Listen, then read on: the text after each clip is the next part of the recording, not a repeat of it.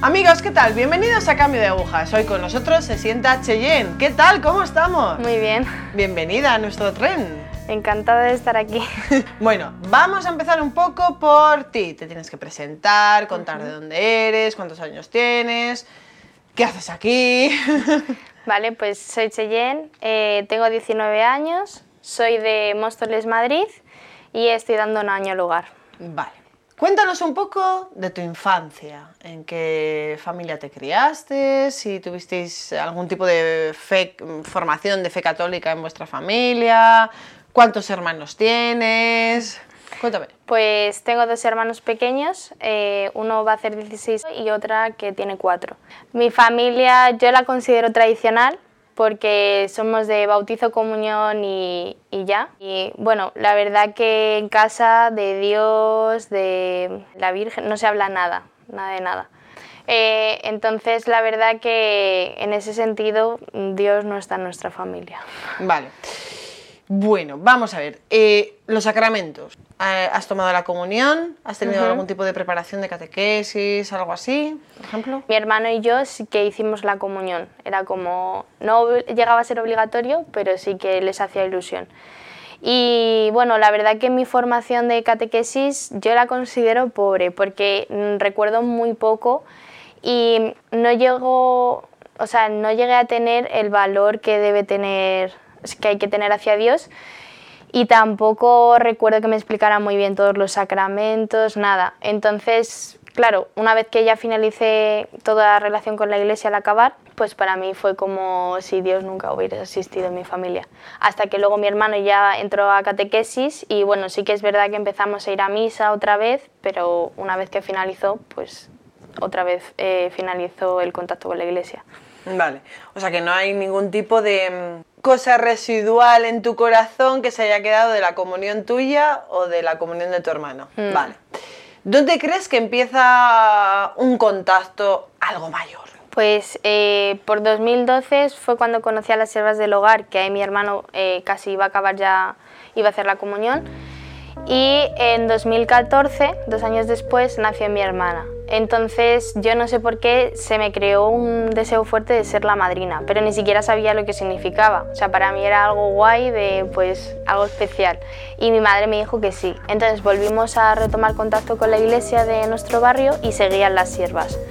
Entonces eh, me dijeron que si quería ser la madrina, como yo en, en ese momento tenía 15 años, pues si quería serlo tenía que o hacer confirmación o esperar a tener 18. Y entonces eh, las hermanas me dijeron que, podía hacer confirmación, que era muy divertido, que se aprendía mucho y que además había un... Además ese año fue como especial porque salió como un grupo de mayores, porque normalmente empiezas más pequeño la confirmación. Entonces mi grupo éramos todas mayores, 15, 16, 17 años. Genial. Y además la hermana me dijo que, que en vez de tres años me lo dejaban año y medio. Entonces era como si fuera ahí un chollo y decía, bueno, ¿qué, qué está pasando? Dos por uno. Y mi madre me dijo, si no quieres, porque como ella no, nunca nos ha formado en fe y demás, pues para ella parecía que era como un sufrimiento el que yo me tuviera que apuntar, porque lo expresaba como, si, si no quieres no pasa nada, esperamos a que tengas 18 años y tal, y, y yo decía, no sé, me lo voy a pensar. Y lo medité, lo medité y al final pues acepté y empecé a ir. Era los viernes, era lo único que me mataba porque era cuando yo quedaba con mis amigos, pero la verdad que cada viernes que iba, aunque me costara el decir, venga, tengo que ir, siempre acababa aprendiendo algo nuevo. Y me impresionaba porque lo que aprendía yo le veía sentido. O sea, no es que te, te, te cuenten algo y digas, pues muy bien, me han contado algo y ya está. Sino que yo decía, ala, yo no sabía esto. O no sabía que si hacía esto ofendía a Dios. O, si, o que en días concretos hay que hacer. Entonces a mí me impresionaba porque decía, es que tiene sentido todo esto que me están contando, no es que sea algo que se hayan inventado.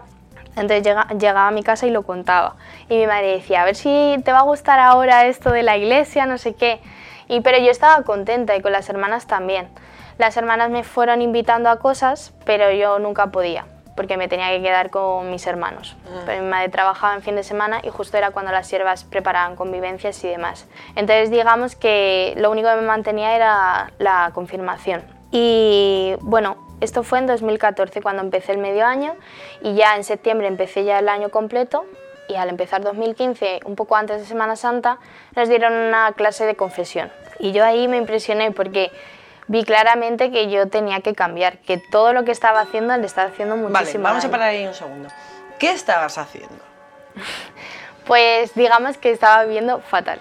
O sea, en, en mi casa, por ejemplo, a mis padres no les trataba... O sea, yo nunca he sido malísima de desobedecer y demás, pero sí que tengo un carácter muy fuerte. Entonces, yo hay a veces que me rebelaba muchísimo con mis padres, además el tema de ocuparme con mis hermanos era un poco complicado y esa lucha de yo quiero estar con mis amigos pero no puedo por otras obligaciones y demás. Y luego a la hora de estar con mis amigos, pues conversaciones, salidas, salía de fiesta, eh, además ahí yo tenía un novio, entonces se juntó como todo.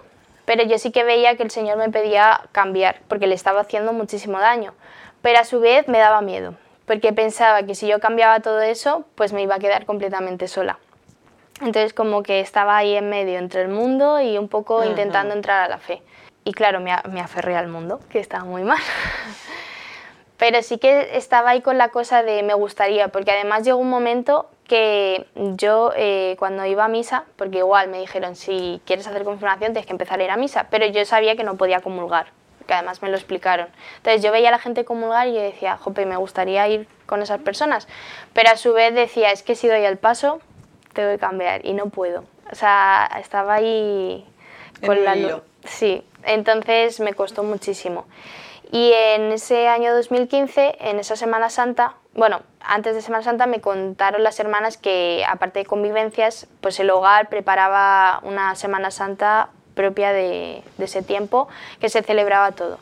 Me enseñaron sus vídeos y tal, y a mí me pareció algo muy bonito. Además, el ver que iban familias, que no solo eran monjas y sacerdotes, pues dije, pues venga, vale. Y además iban jóvenes también y me apunté. Y cuando llegué allí, la verdad que me impresioné mucho porque no era nada, o sea, sí era de lo que me esperaba, pero a la vez tenía más cosas. Pues eso, oración, la- cosas que yo nunca en mi vida había desconocías. Claro, yo no sabía ni cómo coger un diurnal, ni, ni cuando decía el padre Rafael, pues ahora vamos a, a meditar. Y yo veía a la gente en silencio y yo decía... ¿Qué "Ah, hago ahora?". Sí, además me daba apuro porque eh, yo me sentía del ritmo muy cansada. Entonces, claro, yo hay veces que me daba hasta sueño. Yo decía, no sé qué está haciendo esta gente, están aquí en silencio, están... Pero me, me impresionaba porque les veía muy concentrados y que tenían algo que yo no tenía. Eso sí que lo experimenté, porque yo veía a esa gente y yo digo, yo quiero ser como esta gente, que está siempre alegre. Y tenía cada uno sus preocupaciones, pero se les veía que estaban en paz. Y a todo esto llegó el sábado de el sábado santo y claro, hay confesiones eh, antes de la misa de resurrección para prepararte y demás. Claro, yo no, de hecho mis Semanas Santas se basaban en ir a la playa, no sabía que era algo especial. Pues yo decía Semana Santa igual a playa, no sabía que era algo bastante importante en, En la vida del e- católico. Efectivamente. Entonces, claro, para mí también fue un giro de, muy grande.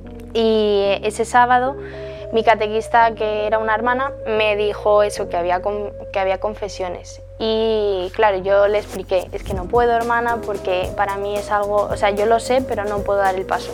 Y ella ya me dijo, es que si no te confiesas no puedes comulgar y si no puedes comulgar no puedes confirmarte. Entonces no sirve de nada que hayas estado con nosotros. O sea, sí porque había recibido formación, pero al final el objetivo que tenía primero no lo podía hacer. Y para mí no sé por qué eso era algo muy fuerte. Además ya me explicaron en qué consistía ser de verdad una madrina y un padrino. Entonces sabía que tenía una responsabilidad muy grande.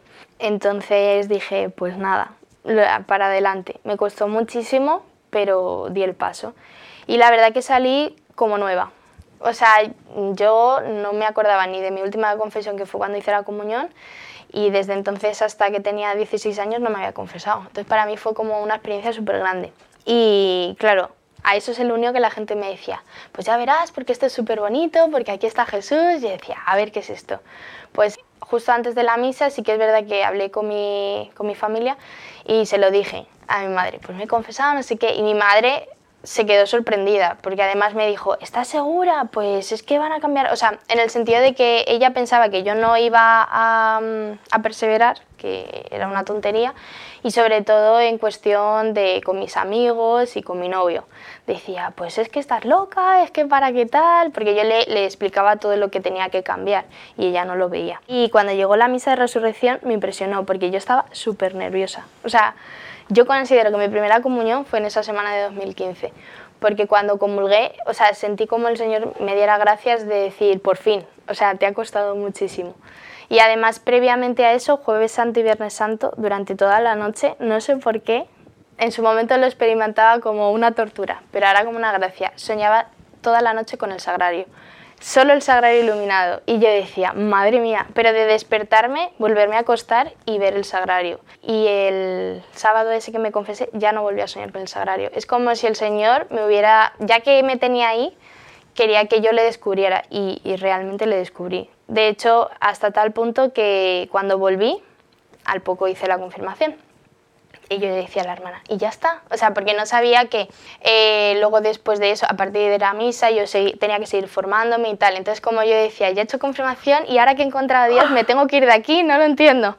Entonces, eh, de hecho, empecé a rezar el rosario porque me llamó muchísimo la atención y desde ahí también estuve más apegada a la Virgen la que me ha ayudado durante todo este proceso.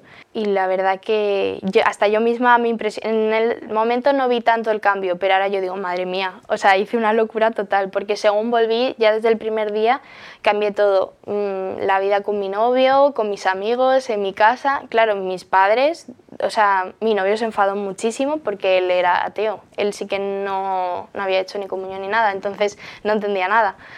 Y mis amigos, pues la verdad me han respetado, pero tampoco entendían nada.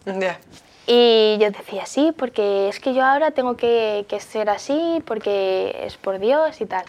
Y sí que es verdad que ahí yo estuve más o menos perseverando hasta que llegó el verano. En el verano, una caída, porque los veranos para mí han sido terribles, porque además descubrí que las hermanas se iban.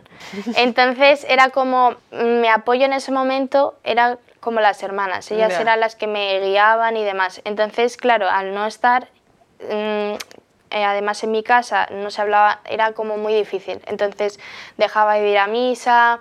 Eh, lo que sí que mantuve fue el rosario, es lo que estuve ahí aguantando.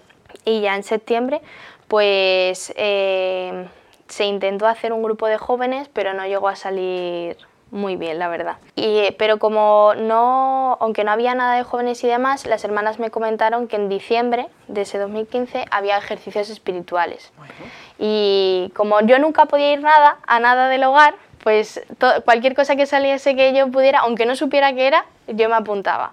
Entonces dije, pues me apunto. Y en esos ejercicios espirituales, la verdad que me cambiaron muchísimo, porque igual vi que el Señor, aparte de, de eso, de haber dado el paso de confesarme, y seguir estando cerca de ese sacramento, que fuera misa diaria, que fuera misa diaria, que cambiara mi forma de vestir y en mi casa que también, que se viera en mí que él estaba conmigo. Porque claro, yo llegaba a mi casa era muy difícil hablar de Dios, porque o, mi o mis padres se reían o mi, hermano no me entendía, entonces no tenía con quién compartir la fe. Y amigos tampoco tenía, porque además como no había grupo de jóvenes, pues no tenía nadie cerca de la fe empecé a cumplirlo, fui a misa diaria, me ayudó muchísimo porque ahí descubrí lo importante que es la Eucaristía diariamente, que es que a mí me sostenía, porque yo tenía un mal día o lo que fuese y, saber que al final del día yo podía ir a misa y estar un ratito con Jesús, a mí era lo que me, me aguantaba. Pero no sé, tampoco, tengo ahí una laguna, no sé por qué llegó un momento que igual decaí, yo creo que fue en verano también ese 2016, después de ese verano, que estuvo ahí también, que sí, sí, que sí, no, eh, ya empezó un grupo. Entonces las hermanas eh, me invitaron y me dijeron, ¿por qué no vienes? y demás.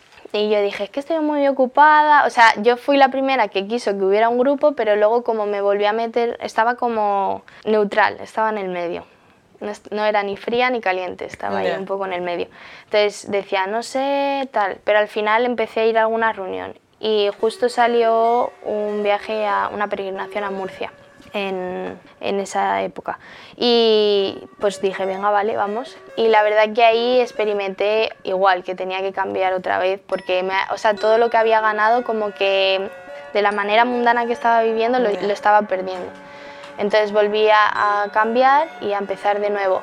Pero sí lo que siempre mantuve fue la Semana Santa desde ese 2015 hasta ahora, siempre, nunca. O sea, mis padres decían, bueno, pues este año nos vamos a la playa. Y yo decía, vale, pues muy bien, que lo paséis bien. y ellos decían, no vienes. Y no, yo me voy con el hogar porque yo necesito esa Semana Santa. Ya, pero si es lo mismo todos los años. Ya, pero, o sea, para mí había sido tan fuerte que no me lo podía perder. Era, Si yo no iba, era como una ofensa muy grande a Dios. Y nada, ese año también, pues, al año, sí, iba a acabar ya bachillerato. Entonces las hermanas me hablaron lo de dar un año al hogar y demás. Pero yo ahí, como estaba un poco en el medio y, eso, pues no lo veía. Dice, ¿qué hago aquí en, Santander con las hermanas? No, no lo veo. Y además eso, como mis padres estaban con el tema de la iglesia un poco así, pues no sabía si me iban a dejar. Entonces empecé un grado superior de educación infantil y como que ese, el primer año lo dejé ahí, pues sí, me habían hablado de dar un año, muy bien, ir a misa y tal, pero eh, como todas eran más mayores que yo, tiraban mucho de mí. Ambiente de fiesta, eh, conversaciones mal, muy mal. Entonces ese año la verdad que me duele porque igual volví a meterme mucho en el mundo. Pero ya este segundo año de grado superior, o sea, yo veía que, que no, o sea, que me estaba engañando a mí misma. De hecho, había veces que tenía una lucha interior porque yo decía, porque no puedo ser como esta gente que hace lo que quiere y, está feliz, entre, comillas, sí. Pero a la vez yo misma me respondía y yo decía, es que no puedo ser como esta gente porque yo sé que eso está mal. O sea, que están vacíos. Que no están contentos en realidad. Entonces, claro, para mí era una lucha porque tenía que perseverar cuando todo a mi alrededor era un mundo, entonces me costó mucho. Y sobre todo el tema de las fiestas era algo que yo decía, bueno, pero si yo voy, no bebo, no hago nada, pero claro, a mí las hermanas me decían, pero el simple hecho de que estés ahí ya te afecta, o sea, pero yo no lo veía. Y sí que es verdad que mm, la última vez fue en 2017, septiembre de 2017 que fue la última vez que fui de fiesta. Y ahí sí que experimenté realmente que aunque yo solo estuviera ahí, ya me estaba, porque yo miraba a mi alrededor, yo creo que fue una gracia del Señor, porque en ningún momento me había pasado. Miraba y lo único que veía era, o sea, pecados mortales. O sea, era terrible, porque por mucho que yo intentara no verlo, es que lo veía. Y decía, es que, madre mía, simplemente con estar aquí es que yo ya me siento cómplice de, todo esto. Era mm, terrible. Y ya desde ahí, o sea, mis amigos decían, bueno, pues eh, este fin de semana yo decía, yo no voy. Y o sea, ellos no lo entendían porque decían, pero si no vamos a hacer nada tal, pero yo decía, no, no voy. Y ellos decían, vale. O sea, no lo entendían, pero lo respetaban. Y ya pues las hermanas me volvieron a decir lo de dar un año y yo necesitaba estar bastante tiempo discerniendo con Dios porque eh, sabía que no estaba siendo totalmente generosa con Él y al poco además volvieron a sacarnos el tema de la hermana Claire, que es una de las, o sea, me ayuda muchísimo para discernir, porque claro, lo que decía ella, o todo o nada. Y yo ahí, además en febrero fuimos a Irlanda de peregrinación, fuimos a su tumba y para mí fue increíble. O sea, me ayudó muchísimo porque me hizo ver realmente que no estaba dándolo todo que me estaba guardando cosas, por muy insignificantes que fueran. ¿Qué es para ti la hermana Claire? ¿Qué significa? ¿Qué, qué es? Pues para mí es una luchadora, porque de todo lo que conozco de ella, lo que pasó hasta que entró de candidata y luego fue sierva, o sea, fue un, constante luchar contra el mundo y nunca se reservó nada. Eh, la manera de, cómo cuidaba al Señor, todo. O sea, para mí yo creo que es la persona que más he conocido que esté más cerca del Señor.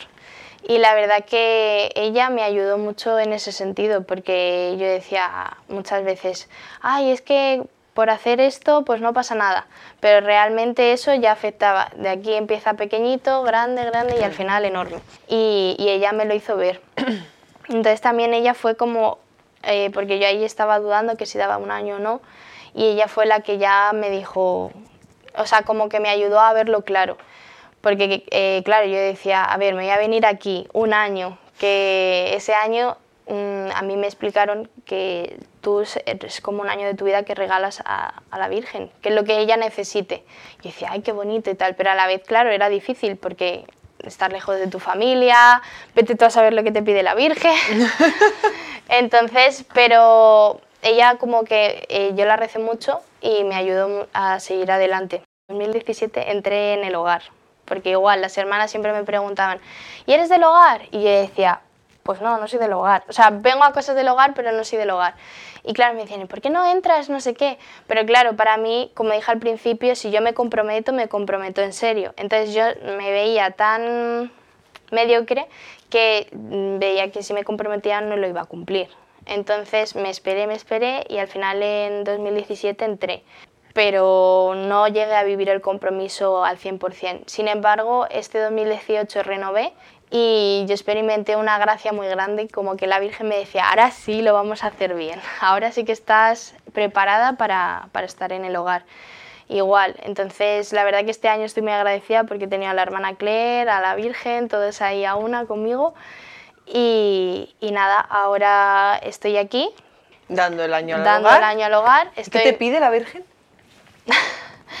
Estoy muy contenta y me, o sea, la verdad que ahora me pide, me pide que me dé a tope.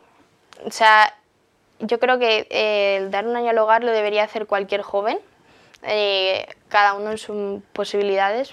Yo creo que mejor cuando has acabado todo el instituto para no esperar más tiempo, pero bueno, cada uno cuando pueda. Pero sí que es verdad que ayuda en el sentido de que ves todas las cosas que tienes que cambiar a la hora de la convivencia es, o sea, ayuda muchísimo, porque claro, no es vives tú sola, vives con más chicas, además están las hermanas, es un horario. Entonces a mí eso me ha ayudado al dejarme, o sea, aparte, no pensar tanto en mí y pensar más en los demás. Y a su vez también me ha costado trabajar paciencia, el, lo mejor manías que yo tenía, quitarlas, pero sí que yo veo que es fructífero. O sea que hay mucho trabajo, eso sí, pero que ayuda mucho a formar a una persona y que yo creo que cualquier joven debería hacerlo. ¿Crees que tu alrededor, a tu alrededor, está cambiando algo? A mi alrededor, ¿en qué sentido? Hablas con tu casa. O sea... Tú les cuentas, sé, quiero decir, ellos, tú cuando llamas estás contenta, estás feliz, les transmites. Sí, o sea, yo estoy muy contenta.